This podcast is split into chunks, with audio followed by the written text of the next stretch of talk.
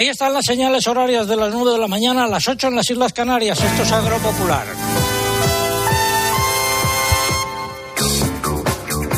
Estamos en la COPE, la cita con la información agraria en Agropopular. Si usted lleva con nosotros desde las ocho y media, nuestro agradecimiento. Y si se incorpora a, nuestra audiencia, también nuestro agradecimiento. Sepa que estamos en Mollerusa, en las instalaciones del grupo eh, Nufri, que se dedica a la fruta, gracias a la colaboración de los amigos del Banco Santander y de su servicio eh, agro. Quédense con nosotros porque tenemos todavía mucho que contar, como el pregón que lleva por título una nueva PAC sin pies ni cabeza.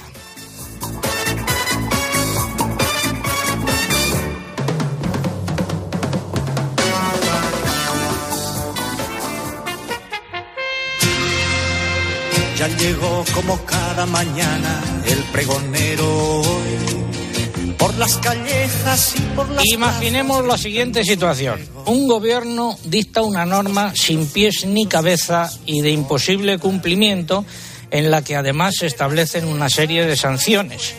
Por parte de los sectores afectados, en este caso el agrario, se avisa de que esa norma ley, decreto o reglamento, como se quiera llamar, no se va a poder cumplir.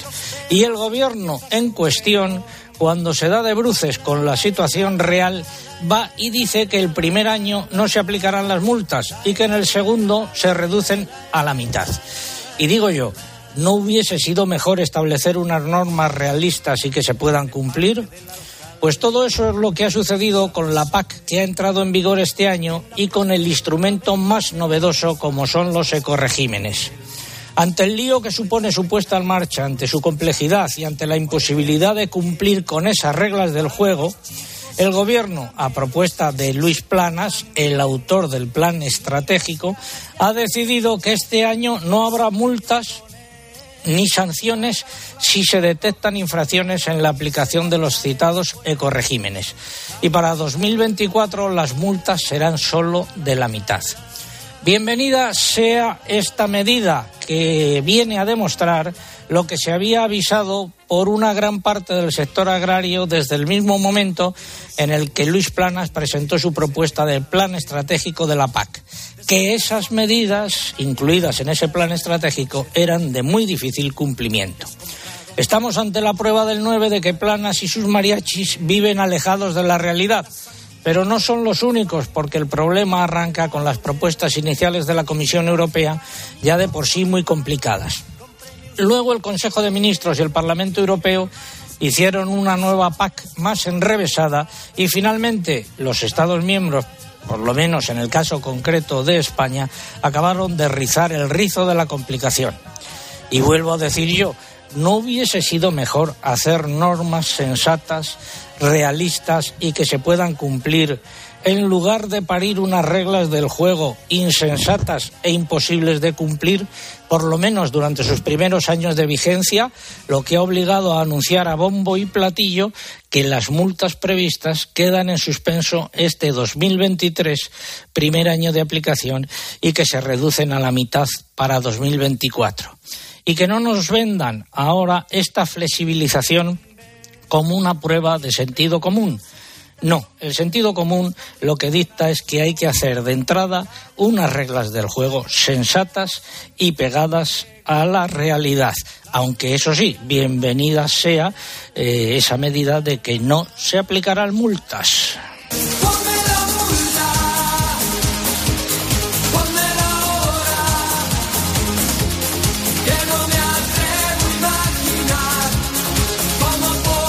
Repasamos los nueve titulares correspondientes a esta hora. Hoy dominará el tiempo seco y soleado, todavía con heladas por muchas zonas del interior peninsular, pero con temperaturas en ascenso casi general. Mañana una borrasca atlántica empezará a dejar lluvias por el suroeste de la península que se extenderán a más zonas según avance el día y la próxima semana seguiremos con lluvias intermitentes pero no generalizadas. Más, Eugenia.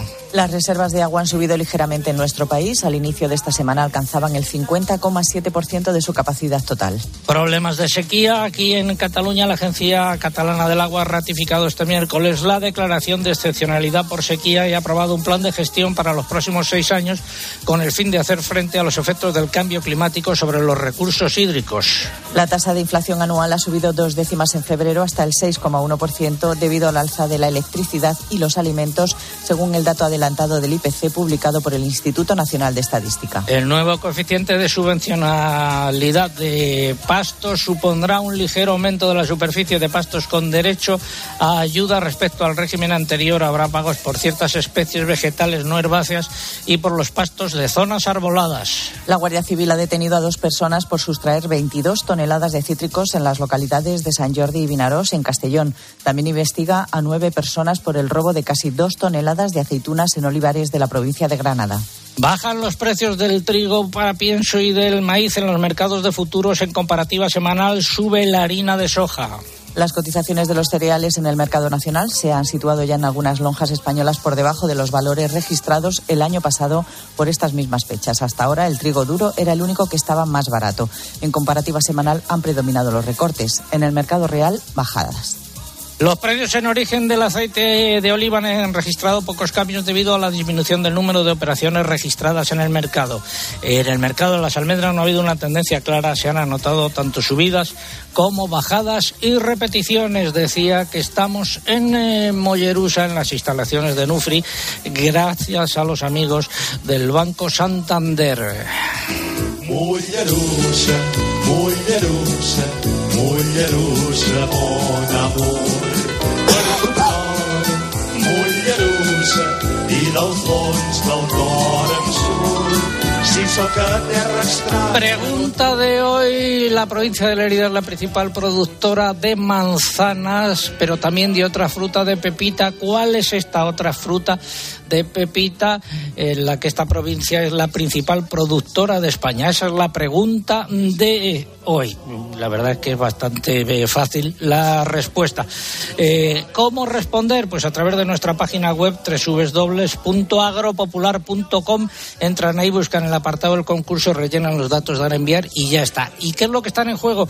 Pues están en juego eh, tres lotes compuestos cada uno de ellos por 10 kilos de manzana, eh, que viene a ser eh, el consumo medio per cápita en España. Y están en juego también otra serie de productos agroalimentarios de calidad. Y también pueden participar a través de las redes sociales. En el caso de Twitter tienen que entrar en twitter.com, buscar arroba agropopular, que es nuestro usuario, y pulsar en seguir si no lo han hecho ya.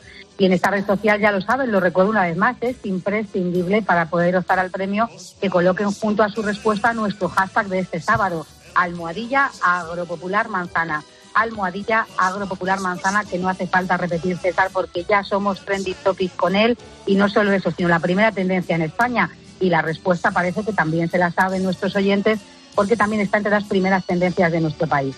Si prefieren concursar a través de Facebook, también pueden hacerlo en esta red social. Tienen que entrar en facebook.com barra agropopularcope y aquí lo único que hay que hacer, además de dejarnos la respuesta, es pulsar en seguir. Y les volvemos a recordar que también estamos en Instagram, que nos encuentran con el usuario agropopular que por esta red social no se puede participar en nuestro concurso, pero que sí van a poder ver todas las fotos y los vídeos del programa de hoy, con los que van a disfrutar muchísimo. ¿Algo que hayan dicho los oyentes y por qué vía? A través del correo, Miguel García, por ejemplo, nos dice desde Valladolid que están esperando las lluvias que se anuncian para la semana que viene. Ramón Cubillo nos cuenta que hoy nos escucha desde Mojácar Playa porque está de fin de semana. Allí alcanzan ya los 12 grados. Jesús Iborra nos dice que en Petre, Alicante, hace mucho frío Elena López nos lleva hasta Murcia, donde ha amanecido un día bastante soleado. Antonio Manuel Blanco cuenta desde Plasencia que trabajó con el equipo de Nufri más de dos años en el Valle del Jerte y que recuerda esta época como muy bonita. Ana Belén Aceñero nos dice que en Castuera, Badajoz, la mañana ha amanecido fresca y clara. Paquita Bernards, por su parte, se alegra de que estemos este sábado en Cataluña, desde donde nos escucha ella cada sábado. E Inmaculada Laguna, también a través del correo, que nos escucha desde Córdoba, según nos cuenta, nos da las gracias por ponerle al día todos los sábados de los temas agrarios, sobre todo de la política agraria común. Paula Pascual de Riquel me acompaña en Cope Murcia. Vamos hasta allí. Paula, buenos días. ¿Qué tal, don César? Buenos días. Rafa dice que cuando el apero es bueno y la tierra está en su punto, se queda una labor estupenda estos días preparando el terreno en Linares para la plantación en primavera de la aceituna coreana. Azucena está en Valencia, ya casi en fallas. Asegura que hay que apoyar al campo para que tengamos una alimentación de calidad. Menos tres grados tienen en Zamora, nos cuenta Juan Luis, que espera que lleguen pronto las lluvias. Unas lluvias que también esperan en Toledo, dice Ramón. También que el programa de la PAC funcione. Falta agua y sobra burocracia.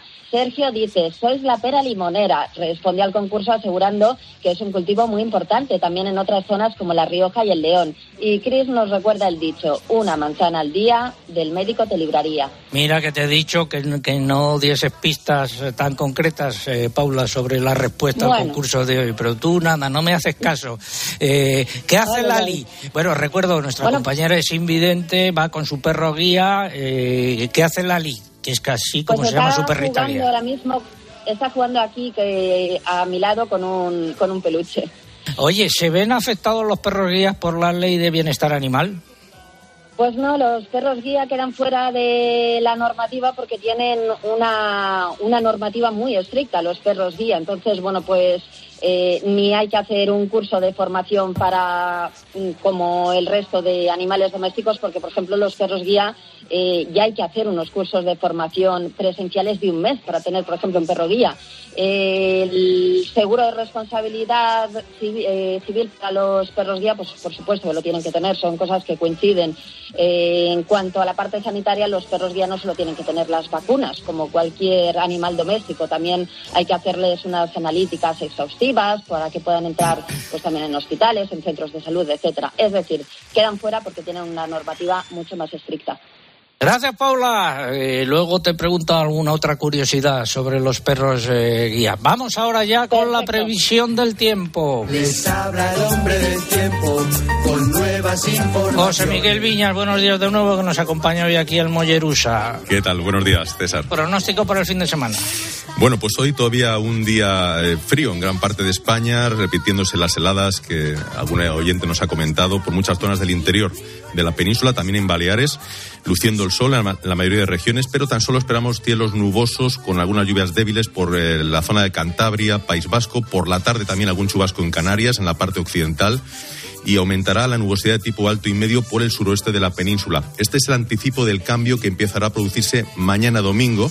Se va a ir acercando una borrasca ah, por el Atlántico que va a dejar lluvias ya por el cuadrante suroeste mm, peninsular principalmente, pero a lo largo de la tarde-noche esas lluvias alcanzarán otras zonas del centro-sur de la península. Un día soleado únicamente por el extremo norte peninsular, el nordeste Baleares y las Canarias más orientales y temperaturas en ascenso con la excepción de esas zonas donde empieza a llover.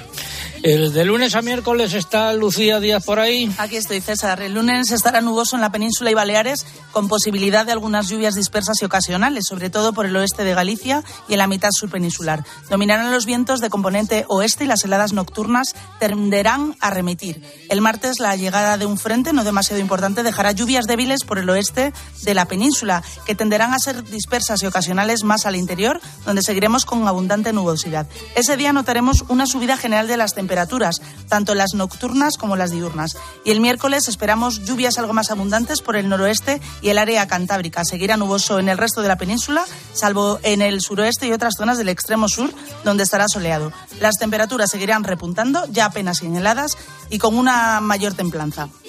Y eh, del jueves en adelante, José Miguel. Sí, pues lo más destacado para esa segunda mitad de la semana es que seguiremos bajo la influencia de esos vientos templados y húmedos del oeste, asociados a frentes atlánticos, que no van a dejar lluvias generalizadas, con la excepción del extremo norte de la península, donde sí que esperamos unas jornadas lluviosas. Por el centro sur peninsular, el área mediterránea, Canarias, esperamos en general días no del todo soleados, con algo de nubosidad, pero no van a llegar en principio lluvias allí. Y salvo el jueves, las temperaturas van a seguir repuntando y vamos a empezar a notar calor. Aquí también está la noticia, queda el frío atrás y vamos ya a empezar a tener temperaturas máximas al final de la próxima semana en el entorno de los 25, incluso en algún sitio algún grado más. Gracias, José Miguel. Ha sido el pronóstico del tiempo en este primer programa del mes de marzo.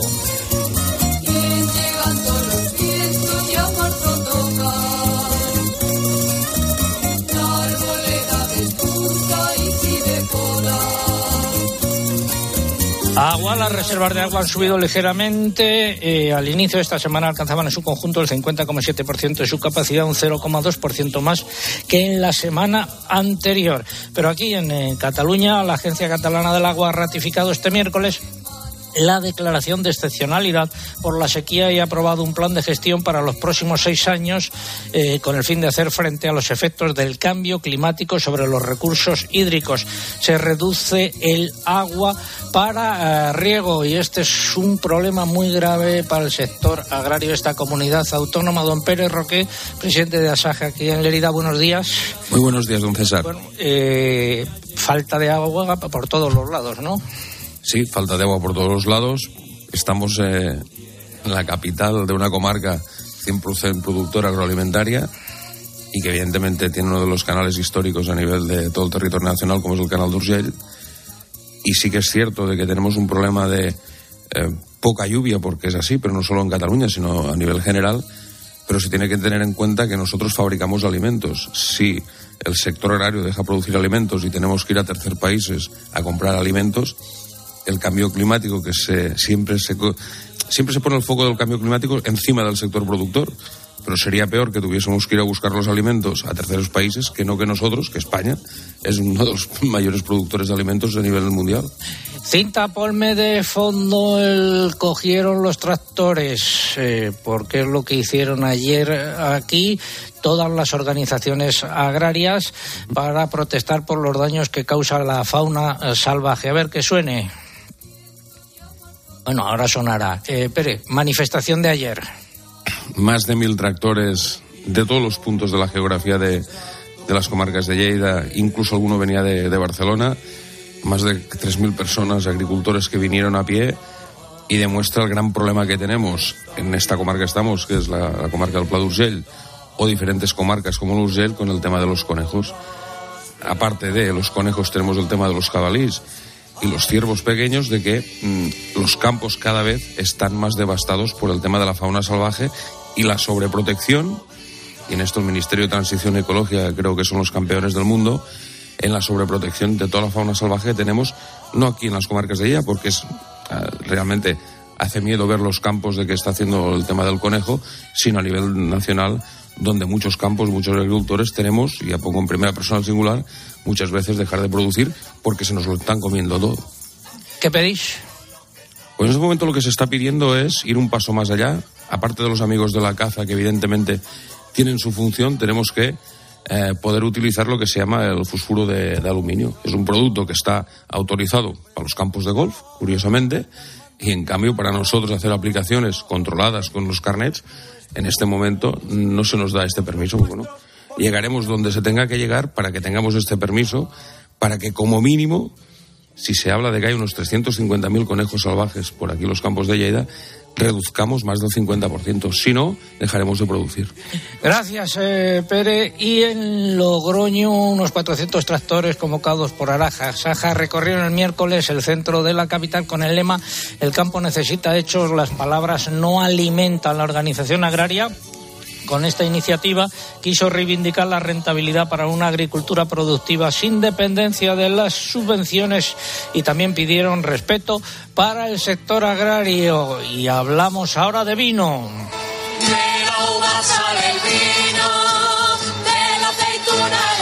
La Unión de Uniones ha pedido al Ministerio de Agricultura que establezca ayudas directas para el sector del vino con el fin de paliar el fuerte incremento de los costes de producción debido a la guerra en Ucrania y las adversidades climatológicas. Ha reclamado la puesta en marcha de una destilación de crisis para hacer frente a los desequilibrios entre la oferta y la demanda de vino. En Extremadura, la Unión de Pequeños Agricultores ha pedido una destilación de crisis y en La Rioja la Asociación de Bodegas de Rioja Alavés ha planteado varias medidas para aliviar el desequilibrio entre oferta y de la demanda en la denominación de origen calificada Rioja.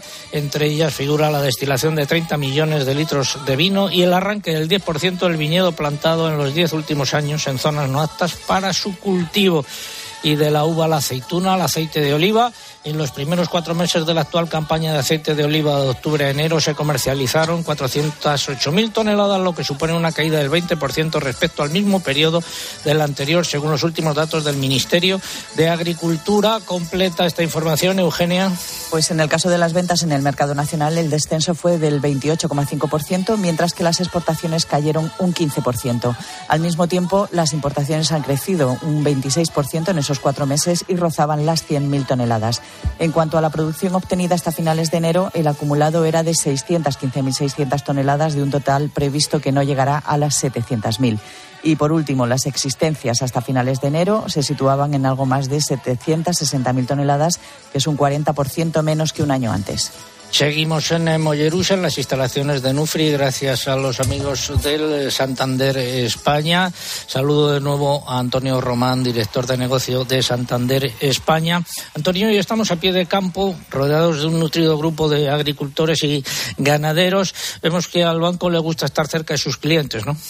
Sí, César, la verdad es que nos gusta mucho porque estar cerca de nuestros clientes es la única manera de poder escucharles y entender sus necesidades para poder ayudarles.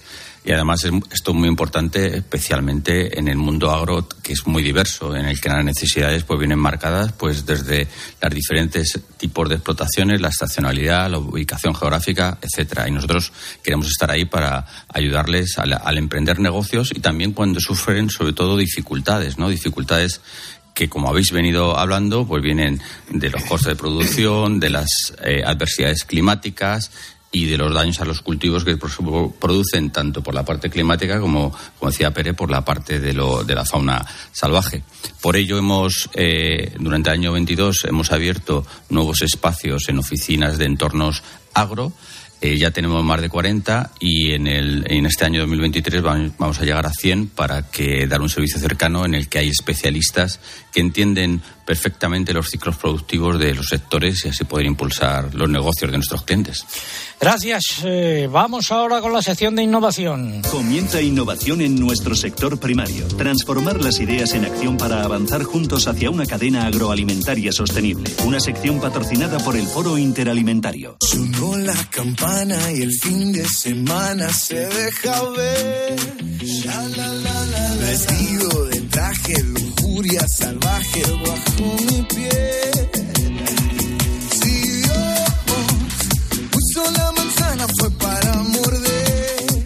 Y de manzanas vamos a hablar ahora con don Ignacio Argilés, eh, que es el director de producción del grupo eh, Nufri.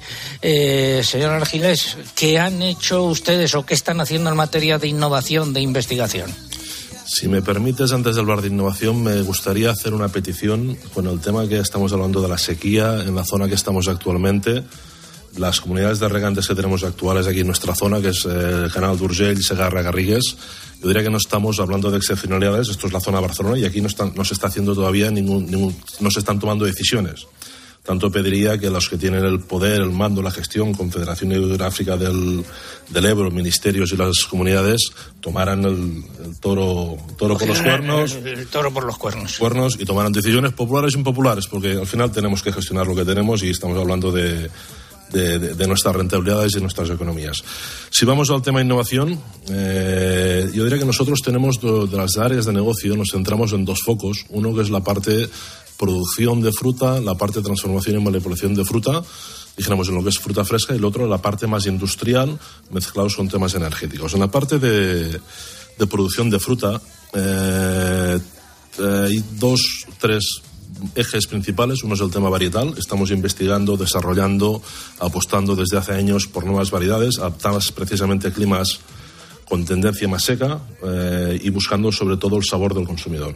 Yo diría que hemos hecho, hemos perdido el reto del sabor del consumidor y lo tenemos que recuperar. Eso es algo que está eh, claro y me alegra que vayan por esa Yo diría vía. que hemos perdido, hemos perdido el foco quizás a veces buscando productividades o buscando volúmenes y tenemos que ir a buscar el foco del consumidor que al fin y al cabo es el, el gran, el gran referente que tenemos que reconquistar otra vez de nuevo. Segunda línea. Segunda línea dentro de la parte de producción estamos con el tema automatización, con el tema gestión de datos. Líneas muy básicas, estamos en un sector donde la mano de obra tiene un peso brutal, un peso muy importante y tenemos que ser capaces de gestionar eso y es donde tenemos hoy el problema y al mismo tiempo la oportunidad.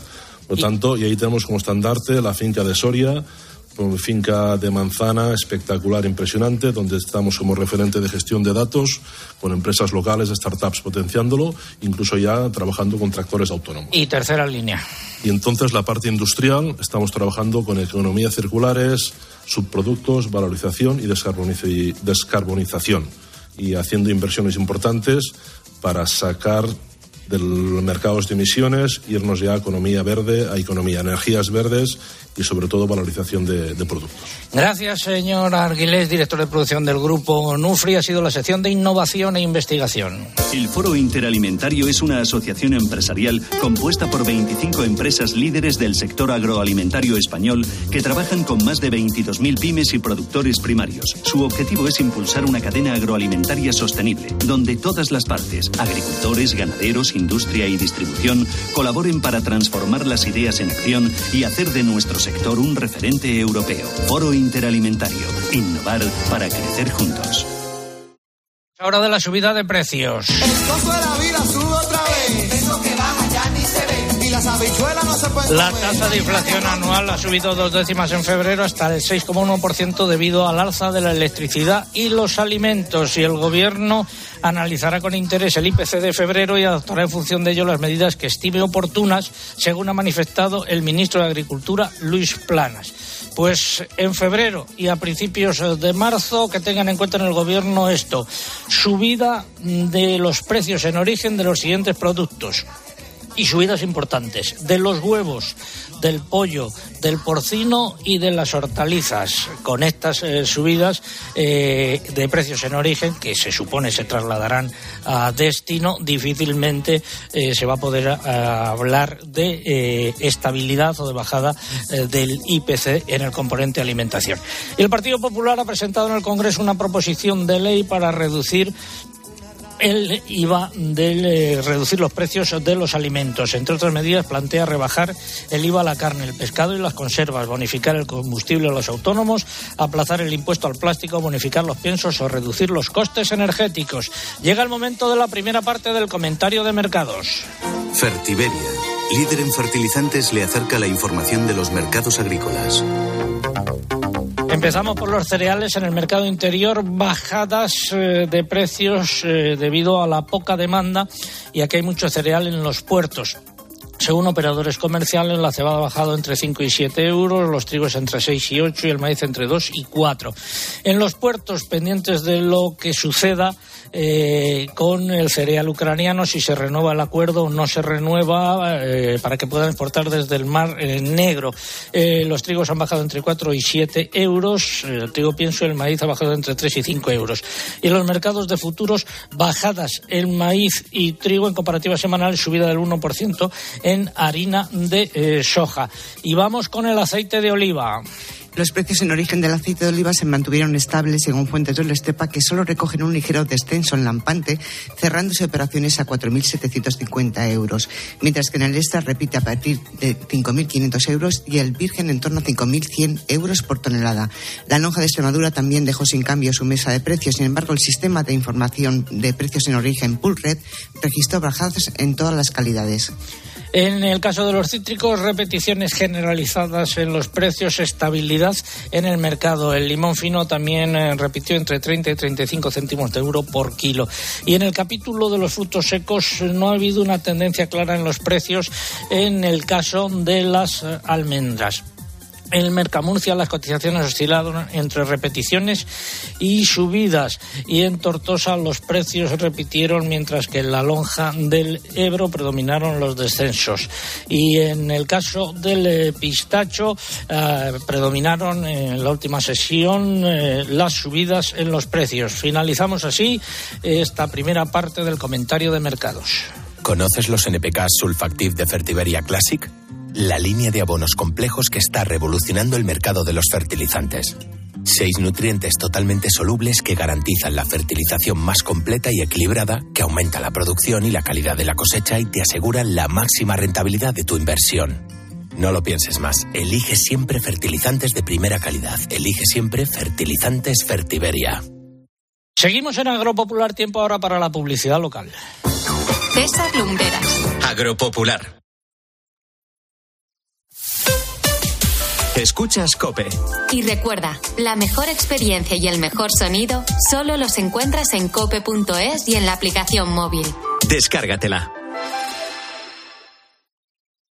A la hora de alquilar, ¿experimentas el pánico de elegir el inquilino adecuado? ¿O confías en la selección de un inquilino solvente y fiable a los especialistas en protección a propietarios? Cada día somos más los que disfrutamos de la protección de alquiler seguro. Llama ahora al 910-775-775. Alquiler seguro. 910-775-775.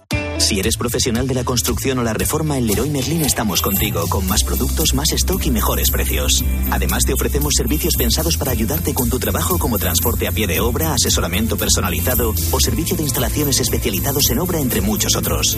Únete al Club Pro y descubre todas tus ventajas. Leroy Merlin, ahora más pro.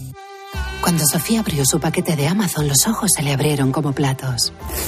Botones sensibles al tacto y sensor de presión inteligente. Era el cepillo de dientes eléctrico de sus sueños por un precio menor del que jamás habría imaginado. Cinco estrellas de Sofía. Empieza a buscar en Amazon hoy mismo. La ducha de tu casa perdiendo agua. El radiador de tu coche. Y ambos seguros unidos en línea directa. Si juntas tus seguros de coche y hogar, además de un ahorro garantizado, te regalamos la cobertura de neumáticos y manitas para el hogar, sí o sí. Ven directo a lineadirecta.com o llama al 917-700-700. El valor de ser directo. Consulta condiciones. ¿Tú sabes cómo reclamar una factura de la luz? Yo tampoco. Por eso soy de Legalitas. Porque cuento con expertos que me ayudan a solucionar los temas que yo no controlo. Por solo 25 euros al mes puedo contactar con ellos todas las veces que quiera. Hazte ya de Legalitas en el 900 100 662. Legalitas. Y sigue con tu vida. Enciendes la luz, enciendes la calefacción, enciendes la secadora. No te queda otra. O apagas o pagas. O te haces autoconsumidor con Solideo. Placas solares, baterías, aerotermia y cargador para el coche eléctrico. Solideo.es. Especialistas en autoconsumo. ¿Buscas diversión? A las 10 de la mañana la tienes asegurada con Carlos Herrera en Herrera en Cope. El sistema es guion alert, que llega a nuestro móvil y nos advierte de catástrofes o grandes emergencias. Sí, la conexión es por radiofrecuencia. Ahora, insisto, que Naranjo se entere que es la alarma suya en el móvil. Eso ya es distinto, claro. Escucha Herrera en Cope, de lunes a viernes de 6 a 1 del mediodía. El problema es que me suena la alarma y empiezo, dígame, dígame. Digo, otro, otro que se ha equivocado. Será verdad. Con Carlos Herrera.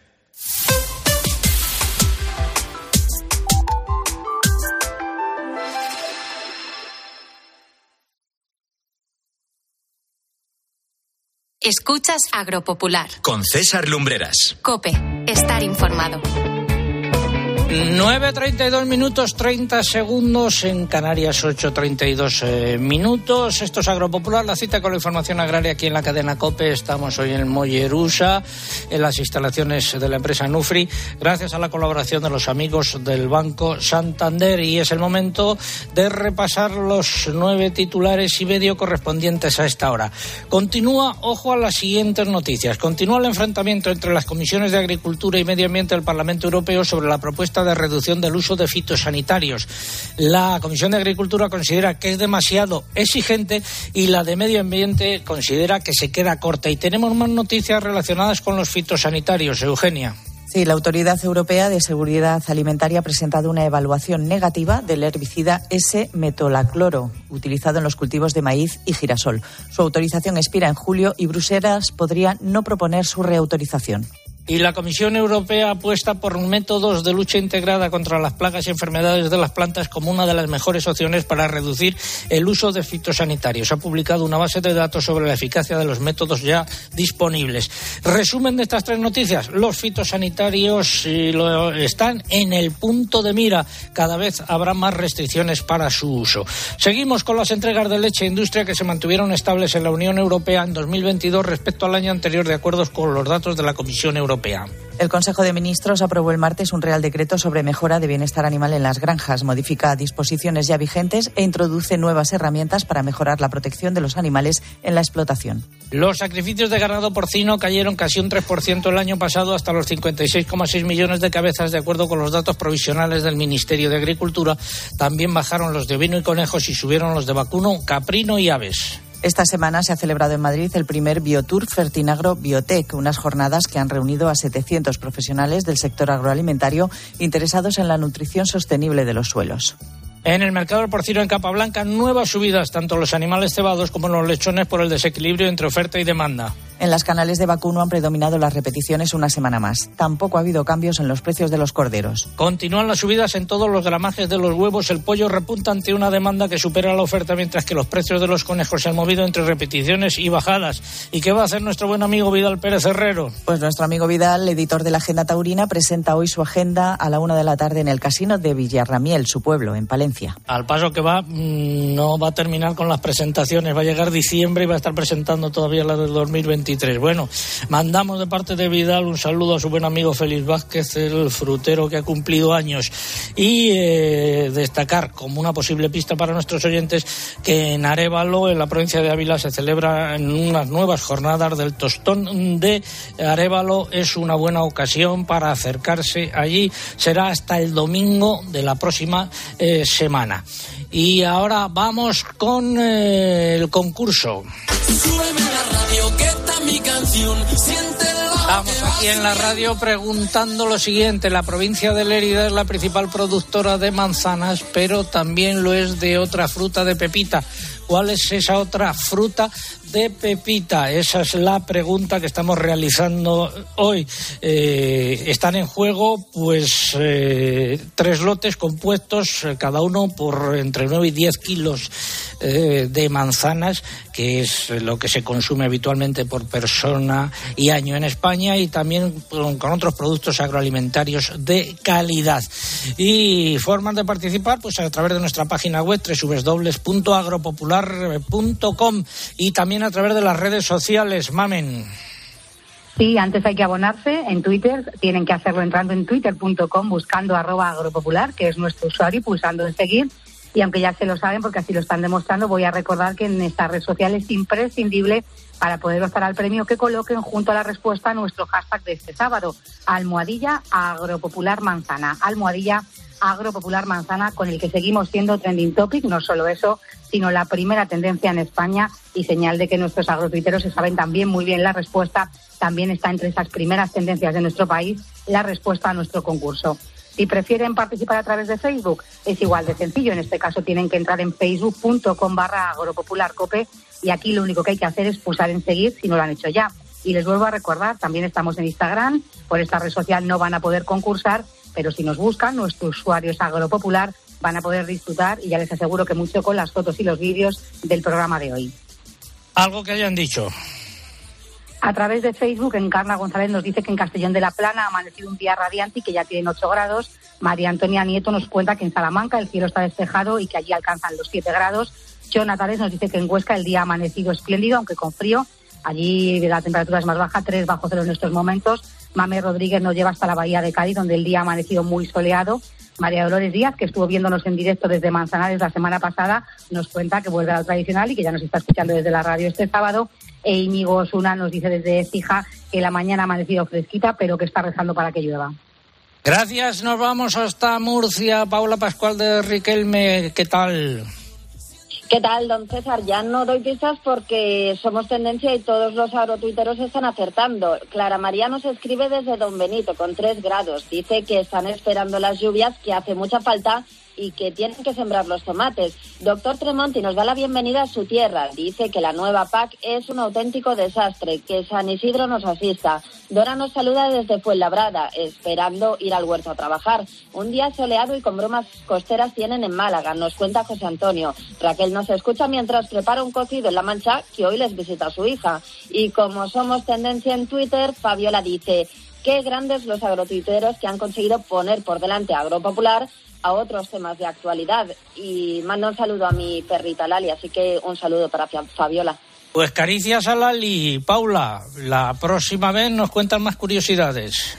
Por supuesto, hasta luego. Adiós. Y llega el momento de la sección del alcalde Amores.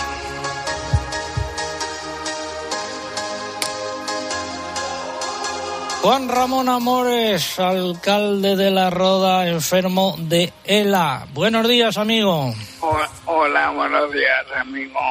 Bueno, hoy tienes una historia muy bonita que contarnos. Tuviste revisión de tu enfermedad en Madrid y cuando llegaste allí, ¿qué pasó? Pues mira, me estaba esperando Luisa Calvo, una enferma de la recién diagnosticada. Fue en diciembre. La diagnosticaron en diciembre a Luisa Calvo, ¿no? Eso es. Y cuando el médico le preguntó si sabía lo que era ELA, le dijo que sí, que no se escuchaba cada sábado en la. Y gracias a ello, el jarro de agua fría fue mucho más pequeño. Así que, César, Sí. enhorabuena. No, enhorabuena, enhorabuena a ti que estás haciendo eh, mucho por dar a conocer esta enfermedad y que, por ejemplo, has ayudado a, a esta enferma Luisa Calvo, según te contó su hija, ¿no? Que, que el jarro de agua fría que recibió fue menor porque ya sabía de qué iba la cosa. Yo, yo hace siete años no sabía lo que era ELA y no conocía a nadie en quien apoyarme para saber que se podía aguantar un poco más. Así que Luisa, Alejandra y su hija, mucho ánimo y a disfrutar de cada día como si fuera el último de vuestras vidas. Y también aprovechamos para mandar eh, un saludo, hacer extensivo ese saludo y ese abrazo a todos los enfermos de la en España y a sus familiares, ¿no, alcalde? Eso es, y a los tres que hoy van a diagnosticar y todavía no lo saben. Tres al día. Tres cada día son diagnosticados en España. En España. Y mueren. Pues hace falta investigar, investigar y tres veces investigar. Alcalde, estar despedido. Eh, disfrutar las manzanas que me encantan. Bueno, pues ahora voy a decir que te manden una caja. Un par de cajas. Me, me dicen desde Nufri que eso está hecho. Muy bien, pues un abrazo muy fuerte. Otro, Encantado. otro para ti. Gracias, alcalde. Hasta la semana que viene. Adiós, un abrazo. Vamos con la crónica de Bruselas. ¿Qué estás haciendo? Que te estamos esperando. Volvemos a hablar de los fitosanitarios. La Autoridad Europea de Seguridad Alimentaria ha manifestado sus preocupaciones respecto al impacto del uso del ese metolacloro en el medio ambiente. Esta sustancia se utiliza principalmente en los cultivos de maíz y girasol. La autoridad da cuenta de la contaminación de las aguas subterráneas por los principales metabolitos de esta sustancia activa, así como por el elevado riesgo para los mamíferos que comen gusanos. La autorización para su comercialización en el mercado comunitario expira el próximo 31 de julio y a la vista de este dictamen, este dictamen es previsible que la Comisión Europea no proponga volver a autorizarlo.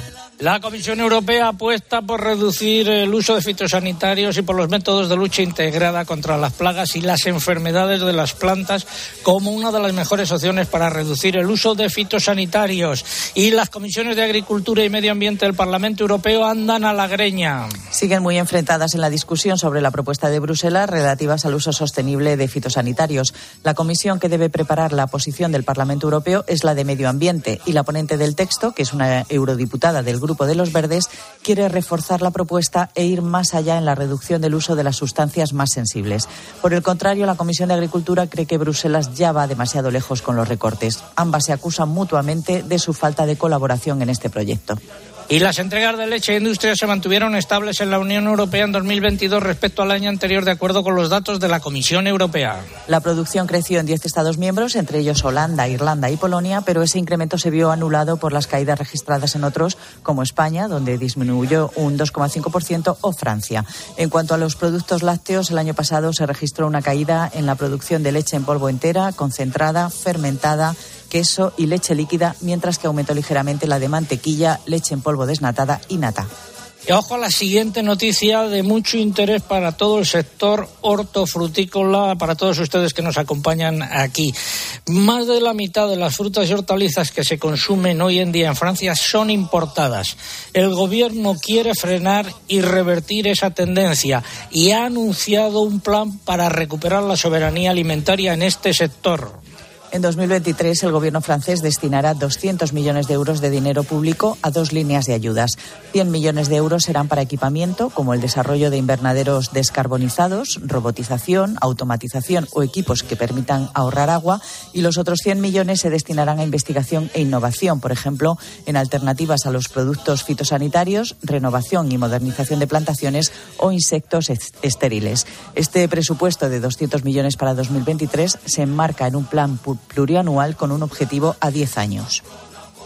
Bueno, pues eh, ahí queda eso como ejemplo a seguir. El índice de precios de alimentos que elabora la FAO, la Organización de Naciones Unidas para la Agricultura y Alimentación, registró una caída de 0,6% en febrero respecto a enero. Por productos hubo diferencias importantes, ya que bajaron de forma significativa los precios de los aceites vegetales y los lácteos y de forma más moderada los cereales y la carne. Esos descensos anularon la pronunciada subida de los precios del azúcar. Gracias, Eugenia. 9.45, 8.45 en las Islas Canarias. Seguimos en Mollerusa, en las instalaciones de Nufri, gracias a los amigos del Banco Santander. Y eh, estamos em, con eh, don eh, Antonio Román, que es director de negocio de Santander España. ¿Qué más quieres contar de lo que hacéis en el Banco Santander por el sector agro? Tampoco quiero aburrir, ¿eh, César. No te preocupes, que ya me ocupo yo de eso. pues eh, básicamente intentamos ayudar a los clientes. Yo creo que nos piden que seamos ágiles a la hora de financiar eh, los proyectos y, para, porque eso es importante para impulsar el crecimiento de, sus negocios. En el 2022 hemos financiado más de 4.200 millones de euros al sector agro, que es un 10% más. Queremos seguir creciendo en esto, pero como forma de ayudarlos y queremos apoyar en dos líneas. Una en, la, en apoyar para reducir los costes de producción, que has comentado antes sobre la, la inflación creciente, y también en la parte de incrementar la digitalización de, del campo que a su vez revierte también en esos costes, porque en la medida en que tengamos sensores para conocer en tiempo real eh, los parámetros de las siembras, conocer las necesidades hídricas, eh, la fertilidad, etcétera, podremos ser mucho más eh, eficientes. Al final lo que queremos es que con nuestra ayuda el sector gane en rentabilidad y en competitividad. Lorena Ruiz Ponce, que es la eh, responsable del Banco Santander, a la que todavía no has despedido de tu nuevo puesto, ha hecho un exhaustivo trabajo de investigación y ha eh, eh, definido cuáles son los principales retos a los que se enfrenta el sector agro en 2023. Bien, pues el sector agro viene, viene definido básicamente por, en buena parte por la, por la Unión Europea, porque tenemos la estrategia de la granja a la mesa o el Pacto Verde Europeo, con dos pilares, que son la digitalización y la sostenibilidad. Entonces, uno de los grandes retos es la transformación digital y la, innovación y profesionalización del sector. Y en ese sentido, incluso en servicios no financieros, pues queremos apoyar a, los clientes.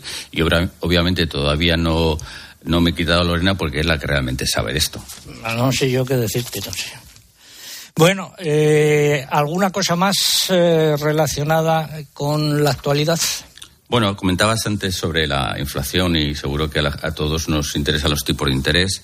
Eh, desafortunadamente parece que no está contenida, que va a durar un poco más de lo que estaba previsto y esto va a hacer que el Banco Central Europeo, que mira la inflación no solo la española, sino la de todos los países de la zona euro, pues siga con las subidas. En marzo va a subir al 3% y probablemente en mayo siga subiendo, con lo cual nos vamos a encontrar con unos tipos de interés altos por más tiempo de lo que pensábamos. Dejémoslo ahí, que es una mala noticia.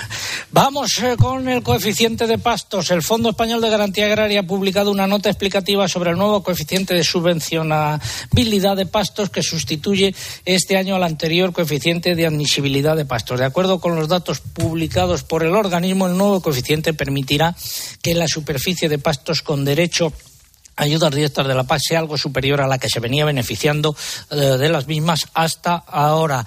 Eh, pueden encontrarla en la página del eh, FEGA. ¿Y qué ha pasado con los sacrificios de ganado porcino? Pues que cayeron casi un 3% el año pasado, hasta los 56,6 millones de cabezas, de acuerdo con los datos provisionales publicados por el Ministerio de Agricultura. El año anterior habían alcanzado un récord de más de 58 millones de animales y es la primera vez que disminuyen en muchos años. La producción de carne también bajó, pero se mantuvo ligeramente por encima de los 5 millones de toneladas. En lo que respecta a las demás especies ganaderas, la evolución no fue uniforme el año pasado, al igual que en el caso del porcino, disminuyeron los sacrificios de ovino y también bajaron de forma más significativa los de conejos, más de, un más de un 13%. En el caso de los bovinos hubo un aumento de los sacrificios y la producción. Por categorías, el mayor incremento porcentual fue el de las vacas, cuyos sacrificios crecieron casi un 10%. Y también aumentaron los de ganado caprino y ligeramente los de aves. En estos momentos el que tiene un marrano tiene un tesoro. Súbeme la música.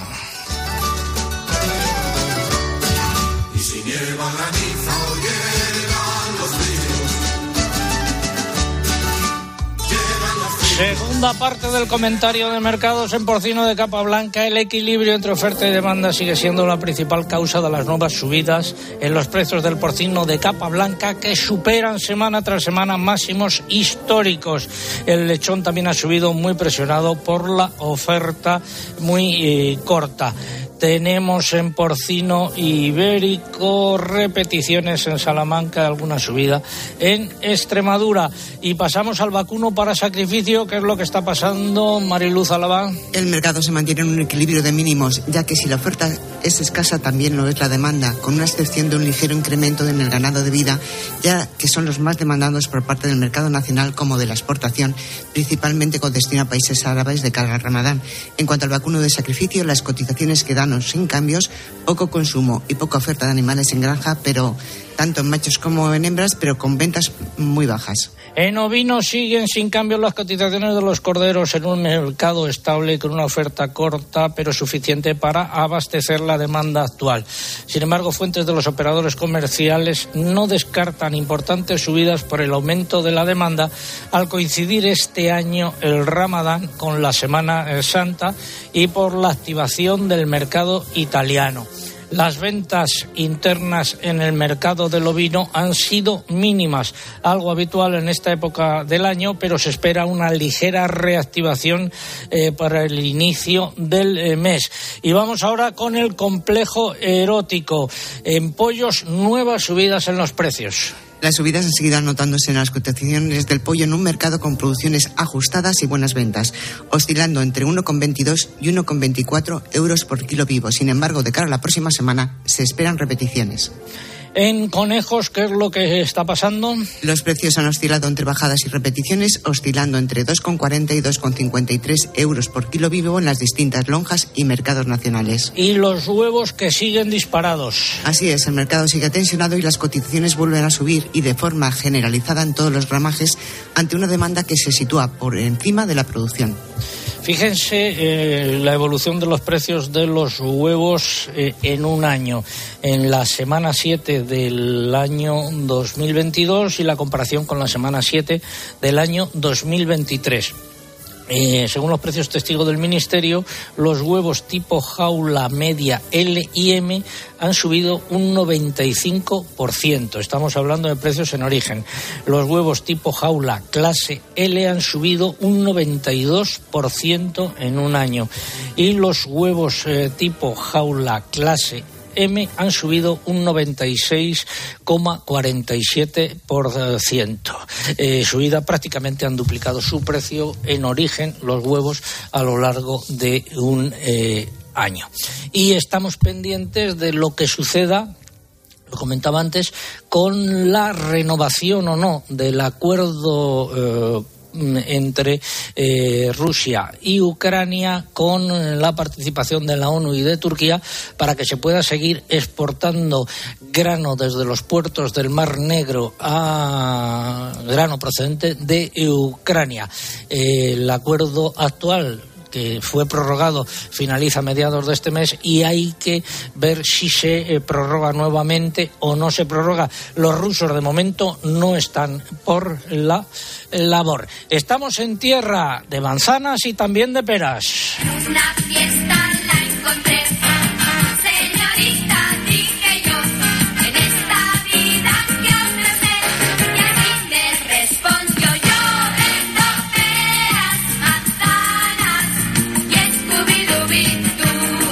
La respuesta al concurso que hemos planteado hoy, la pregunta era la provincia eh, en la que nos encontramos es la principal productora de manzana, pero también de otra fruta, de pepita. ¿Cuál es la otra fruta? Eh, don Ignacio Arguilés, director de producción del grupo Nufri. La pera. La pera. que mucha gente la podía intuir, es la pera. Los ganadores del eh, concurso. A través del correo María Luisa García Lacal, que nos escribía desde Alicante su email, en Facebook el afortunado es José Luis Lozano Guerra y en Twitter se lleva el premio Iciara Rausi de San Sebastián. Bueno, pues recibirán esos lotes de productos en eh, su domicilio de manzanas y también eh, algún otro producto agroalimentario de calidad. Dentro de dos semanas más o menos se celebra la Feria de Mollerusa que cumple 150 años. Don Xavier Roure, su director, buenos días. Buenos días. ¿Qué tienen previsto para este año? Pues este año, 150 años, eh, básicamente la principal novedad es que vuelve con toda su fuerza los expositores de tractores, con lo que arrastran de maquinaria agrícola. Ahora, hacía unos años que no nos visitaban en feria, por lo cual, a raíz de los tractores, de la maquinaria, pues con toda la eh, fuerza de lo que es una feria. Perfecto, pues muchos éxitos y que vaya bien. Muchas gracias. Buenos días. Vamos a ir terminando. Don Antonio Román, director de negocios Santander España, gracias por habernos acompañado hoy y por haber permitido que estuviésemos aquí. Muchas gracias, César, a vosotros y a los oyentes. Don Pérez, muchas gracias. Eh, también eh, presidente de Asaja eh, eh, en esta provincia, gracias y que se arreglen los problemas, aunque Muchas- tienen difícil solución. Muchas gracias a vosotros y sobre todo comer mucha fruta que es muy buena. Eso sí es verdad, a mí me encanta. Y don Ignacio Arguilet, director de producción del grupo Nufri, muchas gracias también por habernos acompañado. Gracias a vosotros, un placer acogeros y tenéis las puertas abiertas para cuando queráis. Recuerden nuestra web www.agropopular.com. Ahí pueden entrar en cualquier momento y encontrarse con la información más actualizada. La próxima semana volvemos, Dios mediante, para hablar de cómo van eh, esos importes de las ayudas eh, de la PAC eh, y haremos un primer balance de los perjudicados y de los beneficiados. Y a todos los que nos han acompañado hoy aquí, muchas gracias por haberse acercado, por haber madrugado. Ha sido un placer estar con todos ustedes. Han llenado el salón y ahora eh, tenemos un detalle eh, que va a ser un desayuno almuerzo. Así que muchas gracias a todos. Y a todos ustedes, hasta la próxima semana. Saludos de César Lumbreras.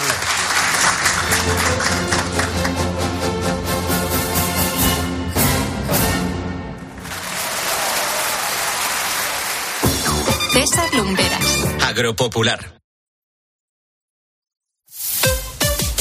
Escuchas Cope.